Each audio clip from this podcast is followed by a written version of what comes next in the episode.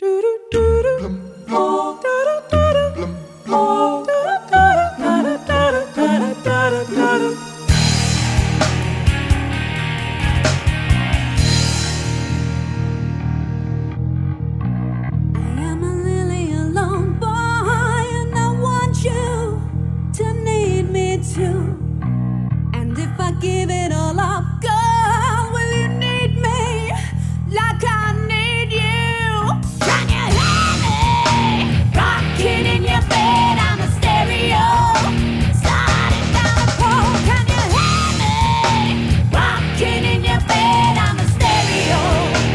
Rock Beach é uma banda de metal britânica composta maioritariamente por mulheres que viviam juntas numa comunidade poliamorosa em França.